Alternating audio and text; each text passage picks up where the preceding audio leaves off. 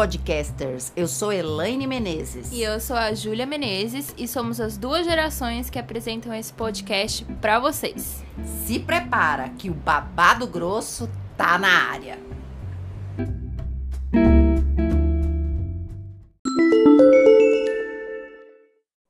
Oi, pessoal! Sejam muito bem-vindos a mais um episódio. Não dá para fazer assim. Tá rindo na minha cara. Eu não vou cortar essa parte, eu vou deixar para as pessoas verem aí, ó. O tema hoje é ansiedade. Então, vocês podem perceber por que, que eu sou ansiosa aqui. Mentira. É, vou aproveitar e emendar aqui. Sejam bem-vindos a mais um episódio do Babado Grosso. Hoje vai ser só eu e a minha mãe. Seremos solo. E a gente vai falar sobre um tema bem importante, bem. Todo, todo episódio eu falo isso, né? Que a gente vai falar sobre um tema bem importante, porque todos os temas são importantes. A gente mas... escolhe porque a gente acha importante, né? Exatamente. A gente vai falar hoje sobre ansiedade. Ansiedade e transtorno de ansiedade generalizado. São duas coisas diferentes, a gente vai chegar nesse ponto. Mas antes, eu acho que é legal a gente falar um pouquinho do porquê que a gente está escolhendo esse tema. Você quer não, pode falar, Ju, pode falar. Por que, que a gente pensou? Bom, assim, ó, eu acho que, assim, primeiro o seguinte, a ansiedade é uma coisa que todo mundo tem. Todo mundo uhum. vai uhum. se encontrar ansioso em algum momento, vai achar que tem algum problema, vai achar que está mais ansioso do que o normal. Eu acho quase impossível uma pessoa passar a vida inteira e não se sentir ansiosa, ansioso em algum momento da vida. Só que Conforme a gente tem evoluído aí na internet, a gente tem crescido no nosso mundo, a gente tem se desenvolvido, a ansiedade tem aumentado. As pessoas que sofrem de ansiedade, sofrem do, do TAG, que são coisas diferentes, só frisando esse ponto, é, tem aumentado. Eu sinto isso, eu vejo mais pessoas ansiosas, e eu mesmo sou uma pessoa muito ansiosa, assim. Desde que eu era pequena, eu sofro muito de ansiedade. É uma coisa que realmente atrapalha a vida da gente. E se a gente não falar sobre isso, se a gente não souber olhar isso de uma maneira gentil consigo mesmo e de uma maneira realista, a gente não vai para frente, porque isso é uma coisa que realmente atrapalha a vida da gente. Então a gente precisa falar sobre isso. É uma utilidade pública, é necessário. E as pessoas têm falado sobre isso de uma maneira muito romantizando, sabe? Eu sinto que a internet fala da ansiedade de uma maneira muito romântica, assim. Você acha? Eu acho, assim, claro que perfis e perfis, né? Mas eu vejo muita gente, tipo, na verdade, não é nem falando sobre a ansiedade, mas é bonito estar tá estressado. É bonito você estar tá ah, cansado sim. de trabalhar. É bonito você estar tá sobrecarregado. É bonito. Hum. É bonito, entendeu? É, é, é estranho você não, não tá desse jeito. Você não tá desse jeito porque você não tá fazendo alguma coisa certa. Então as pessoas acabam falando da ansiedade diretamente e indiretamente enaltecendo você tá ferrado da cabeça. Então, é, eu acho que isso não é só da internet, né? Eu diria que isso é um processo generalizado que é muito vendido no Ocidente, de que você está sempre em movimento, sempre olhando para fora, sempre fazendo, sempre atuando, buscando sucesso, buscando coisas, ter, ter, ter, é muito fazer, né? importante. Né? né? Ter, fazendo para ter, né?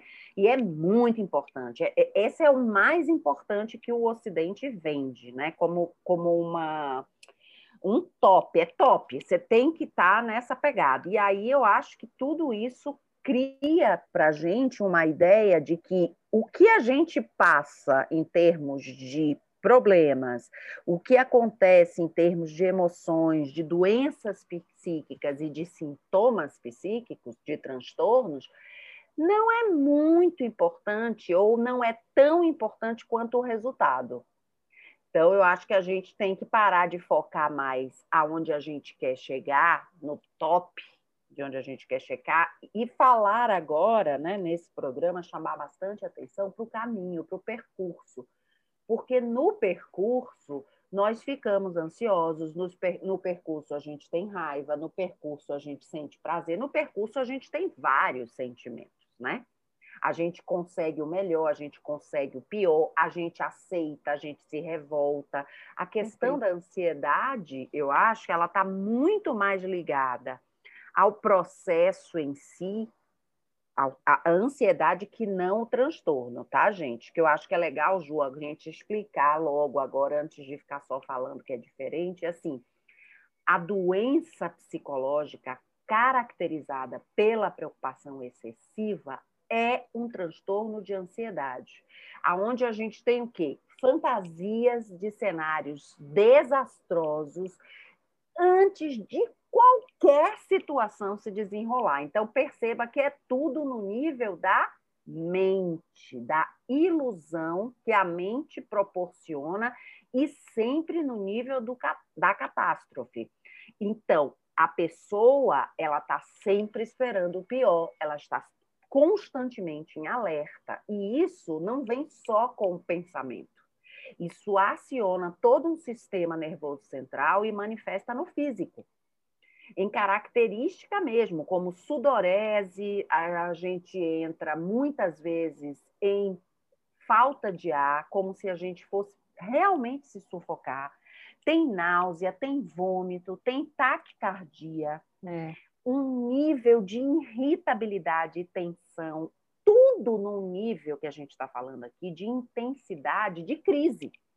Então, o TAG. Inclusive que levam a crises de pânico e crises de ansiedade. Exatamente, exatamente. Porque um pré, uma pré-crise de pânico é um transtorno de ansiedade, né? E é interessante que a gente entenda que tudo isso vem com uma intensidade que não vai passar o transtorno ele não passa. Ele pode diminuir, mas ele está sempre ali, como se fosse um, uma roupa, uma entidade que você carrega junto com você. O sentimento de ansiedade, ele é completamente passageiro. Ele é um sentimento como outro qualquer, como alegria, como medo, como amor ele vai surgir naturalmente quando a gente vai se encontrar numa situação, numa, numa, numa questão real que está causando algum tipo de inquietação. Então, a gente vai, por exemplo, estar num momento de enfrentamento de medo, a gente pode estar tendo que falar em público, a gente pode ser que tenha que fazer algum lançamento de algum produto, ou tenha que ir para uma entrevista que a press... entrevista de trabalho que a pressão é muito grande, a concorrência é muito grande, você deseja muito aquela vaga. Então, isso aqui eu estou dando pequenos exemplos. Tem uma, de uma ocasiões, coisa, assim, né? É, quando você tem um, um transtorno de ansiedade, você não sabe o que é não estar ansioso. Uhum. É, assim, você você sabe o que é estar menos ansioso, mas você não sabe o que é não estar ansioso. Você uhum. sabe o que é estar uhum. menos, você sabe o que é estar mais, mas você não tem um parâmetro para dizer, tipo assim, ah, beleza, agora eu não estou ansioso. Porque você está sempre. É, porque a diferença é essa mesmo, é a situação crônica porque permanece, né? Ela se torna crônica, o transtorno de ansiedade, e o outro é apenas uma questão de estado, de presença emocional da ansiedade, que ela entra e que ela vai embora. Quando você tira, por exemplo, qualquer fator externo que te causa ansiedade, a ansiedade vai embora.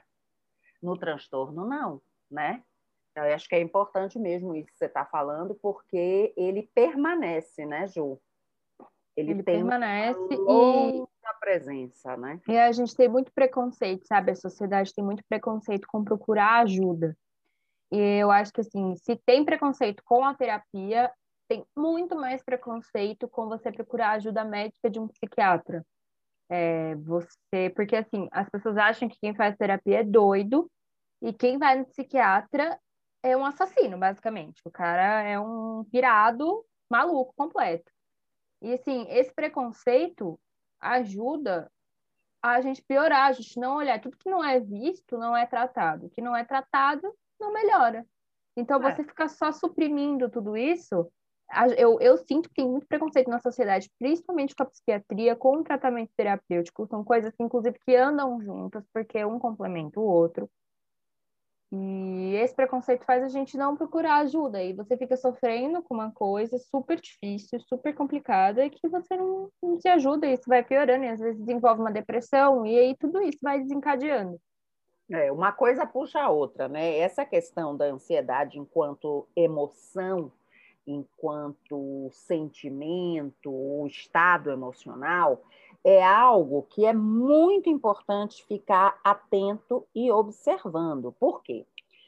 Óbvio que um transtorno de ansiedade, como eu disse aqui, você está reforçando, Ju, tudo tem um nível, uma intensidade muito maior, uma presença constante e uma é crônico. Só que antes de ser isso, existem outros sinais que vão sendo colocados, porque não, você não dorme de um jeito e acorda do outro. Sim. Existem vários sinais que vão sendo colocados, que vão se apresentando ao longo da vida, como você disse, né? Desde criança você se lembra sendo uma criança que você naturalmente tinha alguns sinais de ansiedade de pré ocupação, uma ocupação antecipada, né? E isso é uma coisa que eu sempre percebi como sua mãe. E tá. tratei e fez todo o tratamento inicial da sua vida nos quatro primeiros anos de vida com homeopatia 100% e foi muito legal. Eu me lembro que foi muito legal. Por quê? Porque você não era uma criança de transtorno de ansiedade grave. Você era uma criança ansiosa, como milhões de crianças nascem e são ansiosas, independente do pai ou da mãe ou do ambiente trazer ansiedade, porque o sentimento de ansiedade do cotidiano, gente, ele é qualquer coisa que causa uma inquietação no ser.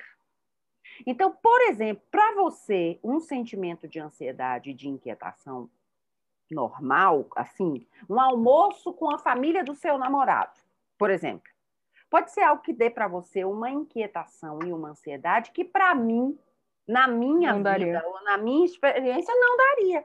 Então a gente tem que ficar muito atento. E é óbvio, quando passa do limite do que o pai, a mãe e cuidadores podem lidar com a criança, estou falando no caso de uma criança, né?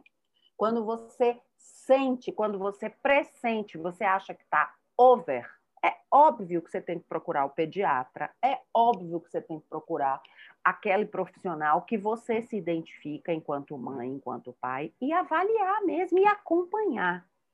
Agora, uma outra coisa que você estava falando. Eu queria falar, dar só uma pontuação. Agora, sim, você que é pai de uma criança, você deve estar tá querendo ver, né? Porque eu sinto que tem muitos pais que ignoram essa situação. Vem que o filho está ansioso e ignoram. Beleza, vai passar. Se você é pai, se você é mãe, é importante que você queira ver e buscar ajuda para seu filho, porque no momento que ele é criança, ele não tem como pedir isso para você, ele não está nem entendendo o que ele está sentindo. Então, você que é pai e mãe tem que querer ver e querer ajudar, não adianta só ignorar. É, eu acho que tem muita gente que não olha a própria ansiedade depois de adulto, quanto mais perceber a ansiedade do filho, né? Mas é, se você é uma pessoa que tem mais percepção de si, naturalmente, como pai e mãe, e a função do pai e da mãe é essa, é, ativa algo dentro de você, que você olha para o seu filho, para sua filha, com outro, uma, uma, uma perspectiva diferente, aproveite aquilo que você não, dê, não dá para você, Ofereça para o seu filho, para sua filha. Faça esse exercício até é, consciente. Se você é uma pessoa ansiosa, que não cuida da sua ansiedade ou que não valoriza isso como algo sério e preocupante, e você acha sempre que isso é menor, que você pode dar um jeito, procure fazer diferente com seus filhos, se for o caso, ou com o seu companheiro, ou com a sua companheira, ou com a sua sobrinha. Procure olhar para o outro e dizer, apesar de eu achar em mim isso muito inferior, talvez eu possa fazer diferente fora, né? No cuidar, no olhar para o outro. Talvez isso também ajude você a ressignificar esse sentimento e essa classificação que Júlia está dizendo aqui, que muitos adultos, pais ou não, têm de dizer, ah, isso não é importante, porque, de novo, o que é importante é ter sucesso, é passar por cima de tudo que você sente, de tudo que você sofre, para obter o maldito sucesso, que, sinceramente, hoje em dia eu me pergunto o que é sucesso para a gente, porque tudo muda, né, gente? A perspectiva de sucesso, inclusive, é algo altamente pontual. O que era sucesso para mim há 10 anos atrás, há 5, há 3 anos atrás, já é, de fato, completamente diferente do que é o sucesso para É, hoje. o sucesso também é temporal, né? É uma coisa que muda de acordo com os valores da sociedade. Antes, o valor de sucesso de uma mulher era casar, conseguir ter filhos, preferencialmente homens. O do homem era ele conseguir trabalhar, garantir o sustento, ter uma amantezinha também, porque era status. E, e aí isso era sucesso. E hoje a gente já não, não trata dessa forma. A gente tem outros Graças a. Deus, né? É, Só que hoje em dia também os parâmetros de sucesso se afastam disso, na minha opinião, mas também se aproximam, porque eles trazem muito a questão da matéria, né? Como uma, uma relação efetiva de sucesso. Bom, mas acho que isso também não é o tema agora, né? Acho que o tema agora é a gente falar do transtorno de ansiedade e do sentimento da ansiedade no cotidiano. Eu quero só fazer uma pontuação daquilo que você disse, que o que não é visto não é tratado. O que não é visto não é tratado, e pior, o oculto governa.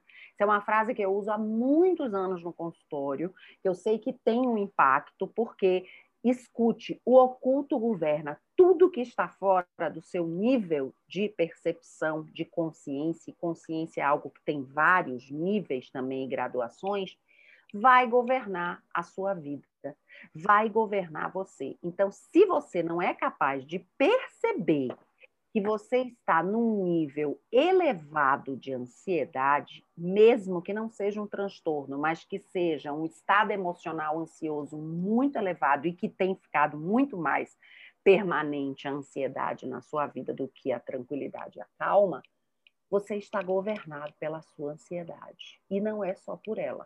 Provavelmente outros sentimentos sombrios estão te governando de maneira silenciosa e oculta. Então, é muito importante. Isso que Júlia falou, eu digo que é fundamental. Falar sobre isso. Não é só procurar ajuda, não é só buscar o tratamento terapêutico e, se necessário, o psiquiátrico. É tudo. É conversar com os amigos, é ir no médico, conversar sobre isso nas suas consultas eh, anuais ou semestrais. É você ler, procurar artigos, procurar se informar e, antes de mais nada, é você olhar para isso como algo humano. Isso não é algo que, que está fora de um contexto. Pelo contrário, isso é um efeito. Nós temos uma sociedade que traz o efeito à ansiedade e à depressão ansiosa. Isso é um efeito. E se é um efeito, a gente tem que cuidar. Sim. Eu queria te fazer uma pergunta, é, em termos assim, analisando o que você vê no, no seu trabalho, as suas percepções pessoais mesmo. Você sente que a ansiedade é, é uma reação de, de algo que a gente não quer ver? Assim, por exemplo, eu não quero sentir determinado sentimento, eu não quero ter contato com determinada situação, e aí, como defesa, eu acabo me, me sentindo ansiosa para não ter o contato com, com isso. Deu para entender? Deu, claro que deu para entender. Se eu uso a ansiedade como um escape para não sentir outros sentimentos. É, é, isso? Às vezes, é, eu acho que sim, porque assim, ó, vou dar um exemplo. Às vezes eu me sinto ansiosa e aí eu não sei por que, que eu tô ansioso. E uhum. aí eu começo a ficar mais ansiosa, porque eu não sei porque eu tô ansiosa, eu não sei porque eu tô me sentindo assim. E aí, como eu começo a me questionar, começa a aumentar. Eu acho que muita gente vai se identificar com isso, porque é uma coisa, vai crescendo.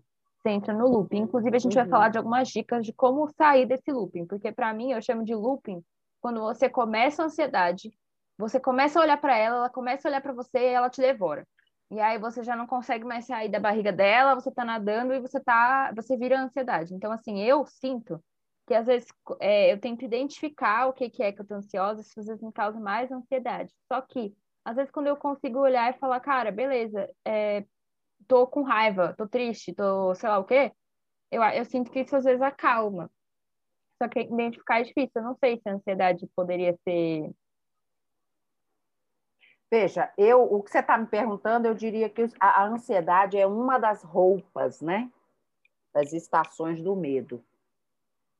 Normalmente, quando você está num estado ansioso, o que despertou o estado ansioso em você foi algum tipo de medo que o medo é um sentimento e uma, e uma presença muito atávica. Nós nascemos com isso na substância da nossa essência. Então, a forma, muitas vezes, do medo se expressar é tendo uma crise de ansiedade, é tendo um surto de ansiedade, é entrando numa emoção ansiosa e saindo.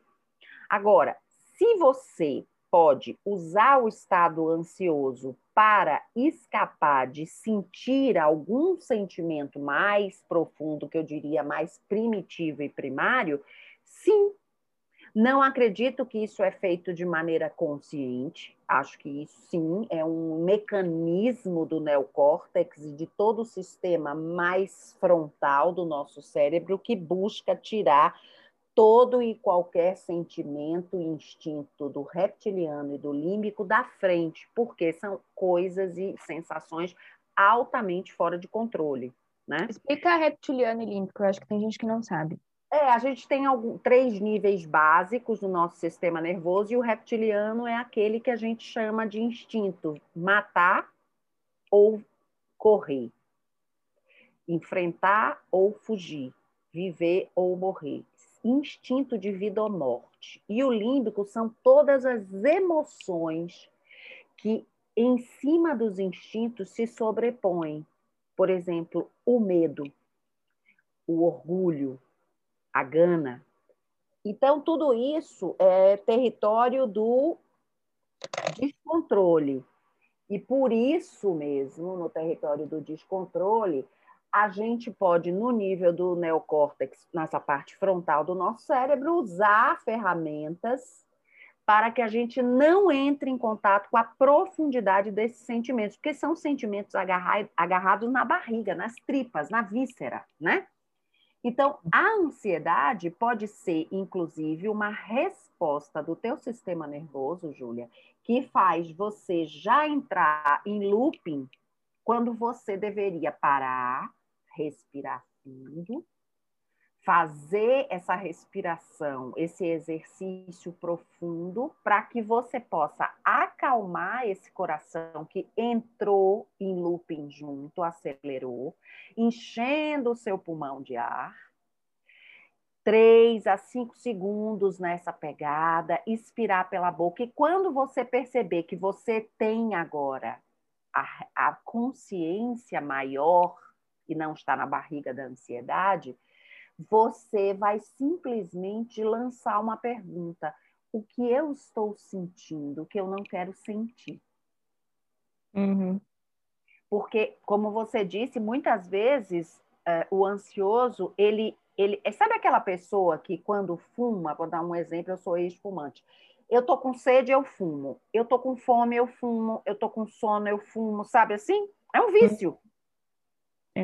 Então, muitas vezes a ansiedade se torna assim uma resposta automática de um sistema viciado de para não sentir XY sentimentos que vai transtornar no pensamento dessa pequena mente muito mais, vamos sentir o que a gente já sabe, que é o estresse elevado, que é o tacardia e etc e etc. Então vamos pelo que a gente já conhece. Looping, ele só acontece porque ele é conhecido. Ninguém faz looping no desconhecido.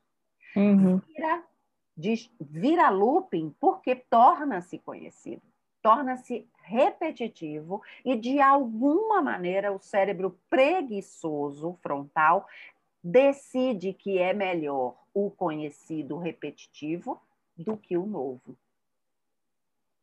Então, Entendi. a ansiedade, ela precisa sim de um observador. E por isso que às vezes nós, seres humanos normais, não conseguimos fazer isso com a nossa própria ansiedade. Às vezes a gente consegue, às vezes não. Quando a gente não consegue, muitas vezes a gente precisa procurar ajuda, nem que seja uma meditação, né? Sim. A gente tem que procurar ajuda de um profissional, pode ser uma yoga, pode ser um tai chi, pode ser um exercício físico, pode ser uma corrida, pode ser pegar o telefone e ligar para uma amiga e falar como está sentindo. Eu, eu, eu acho que a gente tem que usar todos os recursos. Eu acho que, que você pegou já, já pegou um gancho de como que pode fazer para interromper. A gente até falar isso no final, mas eu acho que dá para falar por agora, assim, algumas uhum. dicas de como como lidar com a, a ansiedade no momento. Você tem formas de você lidar para tentar melhorar a sua ansiedade no geral, assim, atividades que você vai fazendo ao longo do dia, ao longo das semanas, dos meses, que você vai diminuindo o seu grau de ansiedade. E tem mecanismos que você pode usar para interromper o chamado que eu chamo de looping, ou a crise de ansiedade, ou um ápice, um pico de ansiedade, que é isso que você falou, mãe, essas dicas. Eu sinto, assim, pessoalmente, uma coisa que me ajuda muito é sair do foco. Procurar Porque... uma distração. É, sair desse, desse foco, porque eu fico tentando entender, fico tentando analisar com a cabeça, mas é a cabeça que já não está conseguindo entender. Então, tentar entender o que a cabeça não está entendendo, com a cabeça já não vai. Não, não vai certo. funcionar. Uma coisa que me ajuda, por exemplo, eu gosto muito de desenhar. Eu pego e eu vou desenhar. Ou Perfeito. eu pego algo que me ajuda muito, muito, gente, sério. Você pega uma folha, um caderno e escreve tudo que está vindo na sua cabeça. Mas assim, é, eu até esqueci o nome desse tipo de escrita. Você simplesmente não pensa. É associação só... livre, né? Você faz uma associação é... livre. Pode você colocar só vai... tema e deixar sair. Você vai jogando no papel, assim, e eu coloco tudo que eu tô sentindo. Agora tá me dando é... dor de cabeça, não sei o que, não sei o que, eu vou anotando tudo, tudo, tudo, tudo. Isso me ajuda. Outra coisa, você não quer? Vai, liga um filme, ou vai ver um, ver um vídeo no YouTube. Entendeu? Eu gosto dessa coisa de sair do foco. E isso é difícil porque a cabeça vai tentar te prender muito, e inclusive a ansiedade paralisa muitas pessoas. Pessoas ficam às vezes concentradas, não conseguem realizar as atividades do dia, vai aumentando sua ansiedade porque não está conseguindo fazer o que tem que fazer e, e, aí não sabe, entendeu? É um ciclo constante. E é aí, o looping da cobrança, né? Da é, autocobrança, né? E aí você sair disso, você tem que ter muita força. E aí você sai desse loop, você liga para alguém, você fala sobre isso. Às vezes quando você fala, cara, eu tô ansioso por isso, isso e isso. Você acaba percebendo, assim, que beleza. Ou você fala, cara, eu não sei porquê, mas eu tô muito ansiosa. Eu tô passando mal, minha cabeça não para de girar. Que que eu tô... Aí você fala com alguém que se confia, aí você fala, a pessoa vai perguntar o que você tá pensando. E você começa a falar o que você tá pensando, é quase como se fosse escrita. Então, existem alguns mecanismos para você sair desse looping. Você fazer uma meditação, parar e fazer uma respiração. Tem os asanas. É asana que fala? Da yoga. Asana, da yoga. E aí você pode até pesquisar isso, tem uma olhada no YouTube, tudo tem são algumas respirações que ajudam muito, muito. Tem uma que você tapa um lado do nariz, respira, solta e você vai alternando, isso ajuda. Tem uma que chama popularmente da abelhinha também, ajuda uhum. muito. A respiração é o que ajuda, a meditação é o que ajuda. O exercício também ajuda é, assim, você tá super estressado, vai lá, vai sair para correr, vai fazer alguma coisa. Eu gosto de exercícios assim que me botam para suar, para tratar a ansiedade, ou a yoga. Às vezes não põe por suar, às vezes não, mas eu gosto de suar, de colocar para fora mesmo. E aí vai de cada um, você tem que descobrir. É, de cara... preferência não entrar na onda de por eu estou ansioso, então eu vou comer mais, beber mais, fazer tudo na ansiedade do excesso, porque aí você vai entrar também num um processo de compulsão. Então, tem que olhar essa distração sempre com um olhar mais positivo. Se é, por exemplo, se levantar para tomar uma água ou para fazer um lanche e você sabe que você está com sua glicemia alta, procura um lanche que não vai atacar teu açúcar, que não vai te trazer isso, né? Procura alguma coisa que tenha um baixo índice calórico. Eu estou falando isso porque, como eu também tenho as minhas ansiedades, muitas vezes eu preciso me levantar, eu preciso respirar fundo, o alongamento rápido. Tem alguns exercícios de alongamento que são muito rápidos que você faz, inclusive de posição da cabeça, que você automaticamente já libera aquele pensamento persecutório que está ali com você. Agora, você tem que ter um, algum tipo de consciência e responsabilidade sobre sua ansiedade. Não pode achar que a ansiedade é uma ansiedade, que ela é acima de você, porque não é. Nenhum sentimento é acima de você se você não permitir Claro, estou falando de você no sentido de uma pessoa que, mesmo com transtorno de ansiedade, você tem o seu ego, você tem a sua vontade saudável de querer permanecer saudável, né?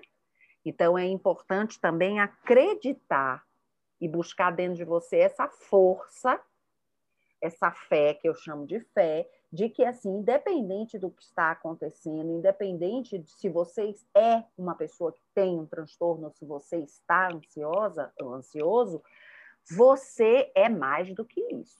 Eu acho que isso vem com autoconhecimento também, para você conseguir discernir o que, que é a ansiedade, o que, que é você. São coisas diferentes. Você não é a sua ansiedade é, e você começar a entender o que, que é o melhor mecanismo para você. Isso, para mim, tem muito a ver com autoconhecimento, com a terapia, com o trabalho pessoal.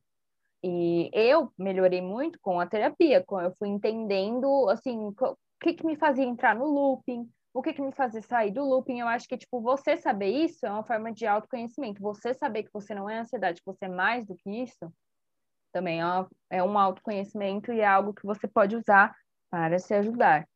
É, e a própria meditação, a busca da espiritualidade, não só o processo terapêutico, mas a meditação, a busca da espiritualidade, uma yoga feita não só para o exercício físico, mas para a alma, para a cabeça, tudo isso faz você ir percebendo que você não é nenhum sentimento, você não é Sim. nem o seu corpo. Tudo isso está ali, está acontecendo por algum motivo, por alguma situação que você criou em algum momento, mas de fato aquilo também vai passar, né? A própria ansiedade vai passar, não é para sempre. Então é muito importante também que essas dicas de trabalhos, de, de procura, de ajuda, de arte terapia, por exemplo, é uma coisa que eu acho fantástica para quem tem um transtorno de ansiedade. Eu acho muito colagens, pinturas, mas com esse contexto terapêutico, com esse contexto de tirar de dentro, de colocar para fora, de criar um movimento naquilo que está no inconsciente. Eu acho que, de maneira geral, todas as doenças psicológicas e os transtornos, eles se beneficiam, sim, de um estudo profundo do ser, né? de quem a gente é, de como a gente está, e de quem a gente é, porque essa é a grande diferença da gente, né? A gente é e está, mas a gente está é uma coisa diferente de ser, né? Sem papo de biscoito chinês, porque é diferente, né? Eu acho que a gente pode entrar agora no nosso próximo bloco. É, a gente trouxe a questão do, da ansiedade entre homens e mulheres. Sim, é verdade, do TAG, né? Sim, do TAG e da ansiedade também. O caso dado que a gente trouxe é do TAG. A gente trouxe um dado da revista super interessante, onde mostra que a maior parte, que 42% das mulheres sentem que sentem não, sofrem do transtorno de ansiedade generalizado, enquanto somente 29% dos homens sofrem desse transtorno caso, a gente trouxe o dado do TAG, mas existem outros dados de outras pesquisas de ansiedade, do sentimento de ansiedade, que é um pouco mais difícil de você né, quantificar. Mas existem outros também que indicam que as mulheres têm um, um grau maior de ansiedade, que buscam mais ajudas, que acabam tendo mais problemas relacionados com isso, como compulsões, é, e depois outra. tem aquela parte da, ai, você é muito ansiosa, você está muito ansiosa, como se isso fosse, inclusive, um defeitinho, né? Sim. Não fosse algo sério, que precisa de ajuda. Ai, você está muito ansiosa, é só parar. Nossa, isso é só parar. Eu acho, Eu só... acho legal você ter falado isso. Eu acho que a gente pode só, cara, fazer um parêntese aqui para falar um pouquinho assim, o que, que você faz se uma pessoa está tendo uma crise de ansiedade do seu lado? Eu posso dizer, tipo, porque isso é legal as pessoas saberem o que, que elas não devem fazer, é mais assim, o que você não deve fazer. Porque são, são coisas que já aconteceram muito comigo e você não sabe quanto que isso pode piorar a cabeça de uma pessoa. A pessoa tá lá, tendo uma crise de ansiedade do seu lado, você vira e você fala, é só você se acalmar, não tem por que você tá ansiosa. Seja grato, você tem tudo na sua vida. Por que você tá ansiosa? Não tem porquê. Gente, você não fala isso pra uma pessoa ansiosa. Fica a dica. Não faça isso. É, uma das coisas que eu digo muito no consultório é assim: primeiro, pergunte se essa pessoa que você está vendo que está tendo uma crise, como às vezes as pessoas chamam um chilique, pergunte se se pergunte se você pode ouvir. E se você puder ouvir, pergunte a ela se ela pode falar mais sobre o que ela está sentindo. Peça a ela para lhe falar. Eu acho que, que o melhor não é nem pedir para falar o que ela está sentindo. Você pergunta assim: o que você quer que eu faça por você agora? Pra momento você funciona crise. assim, né? Para mim funciona assim, porque às vezes eu não quero falar sobre isso. Às vezes Pronto. eu quero respirar. Só quer e só quer ficar com a pessoa ali do lado, né? É, e aí você só, tipo, cara, você quer a pessoa que você. Se você quiser, entendeu? Porque se você não quiser, é melhor você não fazer. Porque se vai fazer bosta, é melhor não fazer. Isso vai atrapalhar a vida da pessoa. É, ficar em silêncio na presença é algo que agrada em qualquer sintoma, né? Sim. E assim, Esse silêncio chegar... presente é uma coisa maravilhosa, né? Você tá se dispondo, você fala assim, cara, eu, eu também eu não sei o que fazer. Muito. Exatamente. Eu vou ficar aqui do seu lado. Se você precisar de alguma coisa, você me fala. Vamos respirar junto? Isso é uma coisa que ajuda. Vamos respirar junto? Vamos respirar, presta atenção na sua respiração, vamos respirar, fica quieto, não precisa falar nada, não. Tudo bem, eu entendo, tá tudo bem. Respira aqui comigo, vai ficar tudo bem, você vai sair dessa. E fica sinto quieto. Sinto muito, sinto muito, eu não sei o que fazer, mas eu tô aqui.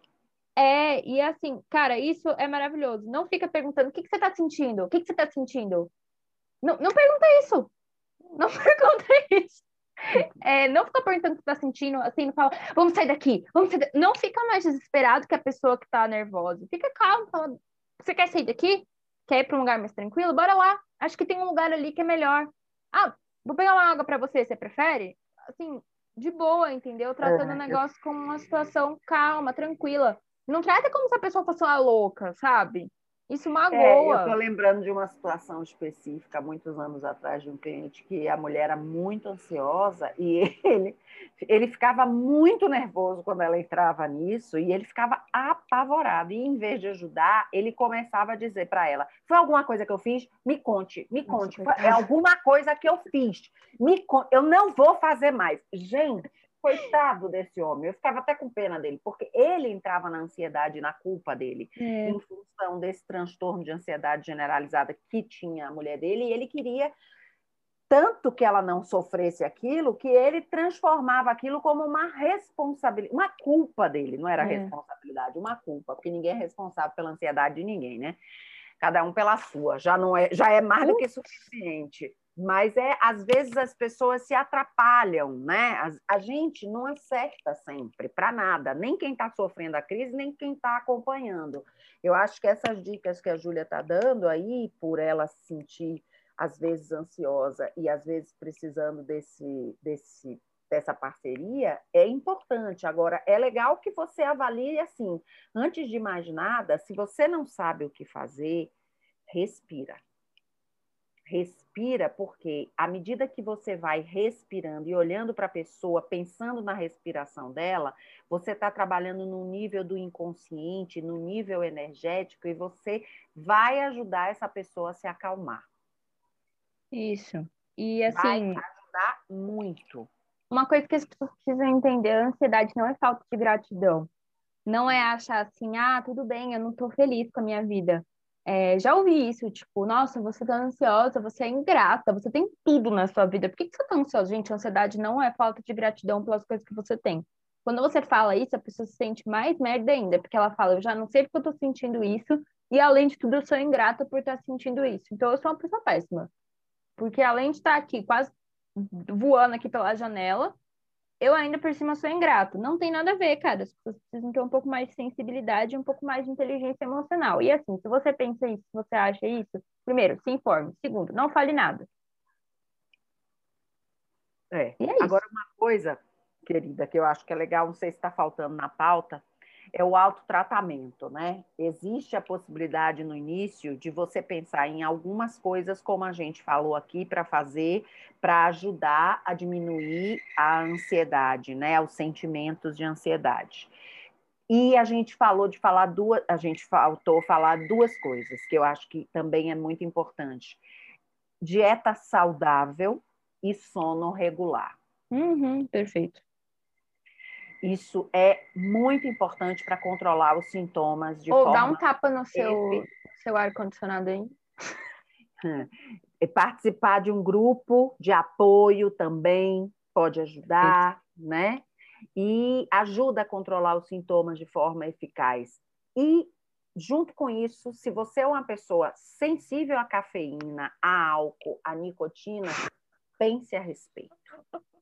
Gente, eu já tive altas crises tomando café. Cuidado, vocês que são ansiosos, não tomem café em grandes Pense a quantidades. respeito à cafeína, à nicotina, o álcool, ele, eles ajudam de maneira negativa no processo da ansiedade, tá? Acho Perfeito, Lani Menezes, terapeuta. Você, como sempre. É, voltando aqui rapidinho, só para a gente encerrar, falando dessa questão que as mulheres sofrem um pouco mais de ansiedade do que os homens. Isso é palco para um outro episódio, inclusive porque a gente já falou demais. É, a gente acabou se empolgando aqui um pouco. É palco para outro episódio, inclusive acho super válido a gente fazer. Agora, só dando um- uma, uma geral. As, é, as mulheres sofrem mais pressão do que os homens no sentido de pressão de, de serem boas mães, de pressão de estarem presentes, de pressão de serem é, de trabalharem super. A gente passou daquele negócio do sucesso das mulheres serem mães e cuidarem da casa. Agora a gente tem que ser tudo. Para ser uma mulher top, você tem que ser uma mulher que faz tudo, que faz tudo isso e mais alguma coisa. Isso é uma puta de uma pressão. E assim, E a isso também- pressão estética, né? A que além pressão que estética, além de tudo, tem que ser gostosa, linda. maravilhosa. Exato. Tem uma outra que é a atenção dos papéis múltiplos, né? E de fazer todos esses papéis múltiplos posando para foto. E a outra questão que é a atenção de permanecer sempre em estado de alerta, porque é uma atenção constante do medo de sofrer algum estupro, de sofrer algum assédio, de sofrer alguma violência doméstica, de estar correndo perigo. Estamos correndo perigo, porque a cada cinco mulheres, três serão estupradas. Eu não sei agora a fonte desse dado, mas existe, podem procurar. E aí, assim, a gente está sempre com medo. A gente anda na rua com medo, a gente volta para casa com medo, a gente sai de casa com medo, a gente está sempre com medo. Às vezes a gente está com medo dentro de casa, porque o nosso agressor está lá dentro de casa. Às vezes é o nosso primo, às vezes é nosso tio, às vezes é nosso pai, nosso marido. Infelizmente, a realidade é essa. A gente está sempre com medo, a gente está sempre tenso. E abusos, inclusive, violências é, sexuais. Assédio. Sim, isso causa, às vezes, crises de pânico, transtornos posteriores, aquela coisa que eu esqueci o nome, Nossa, quando com certeza. transtorno pós-traumático. Pós-traumático. Então, assim, existem alguns motivos para nós mulheres sofrermos um pouco mais em graus diferentes da ansiedade. A gente vai falar disso em outro episódio, mas por enquanto. Vamos, vamos, vamos falar que isso, inclusive, precisa ser falado, precisa ser exposto e a gente precisa tratar isso de maneira muito efetiva, porque E não já. é algo que está debaixo do tapete aguardando, isso já está pulverizado na casa inteira, né, na vida das mulheres. Nós sofremos abuso de N maneiras. Eu me lembro que eu tenho bem mais idade que você, né, minha filha? Mas eu me lembro muito que, assim, acho que há uns 10 ou há 15 anos atrás, que eu comecei a entender que muito do que eu havia já passado na minha vida, de fato, tinha sido um abuso. Porque, para mim, naquela época, não era visto dessa maneira.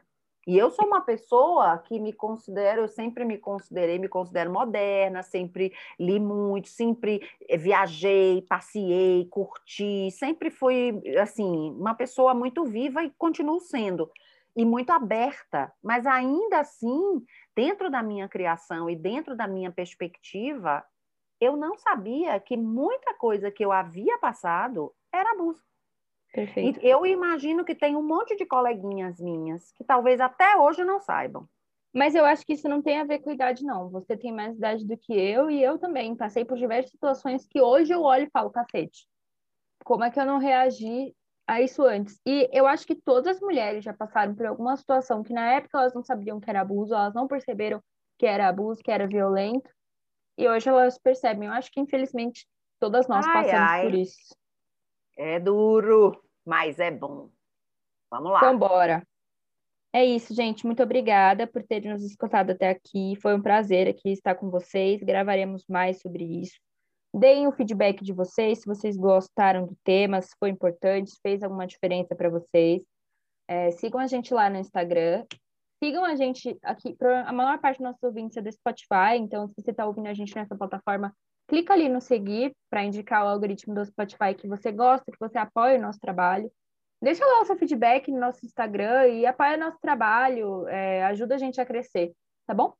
Isso, Obrigada o Instagram, o endereço é arroba babado grosso, não é isso? E aqui no Spotify as pessoas podem também, além de seguir, dar o like, né? No Spotify não. No Spotify não. E aonde é que tem que dar a estrelinha? É no Apple Podcast, mas a gente ainda não cadastrou o nosso, nosso ah, podcast eu lá. Eu gosto de ganhar estrelinha. Eu sei, vou fazer isso, pode deixar. Beijo, gente. Beijo. Espero que a conversa tenha ajudado vocês a expandir um pouquinho mais, né? Essa a mente, o sentimento, o coração e a empatia. Nós estamos todos muito necessitados uhum. de sermos empáticos e de receber a empatia. Então, que a empatia seja a cura para a ansiedade do mundo. Beijo. Amém. Beijo.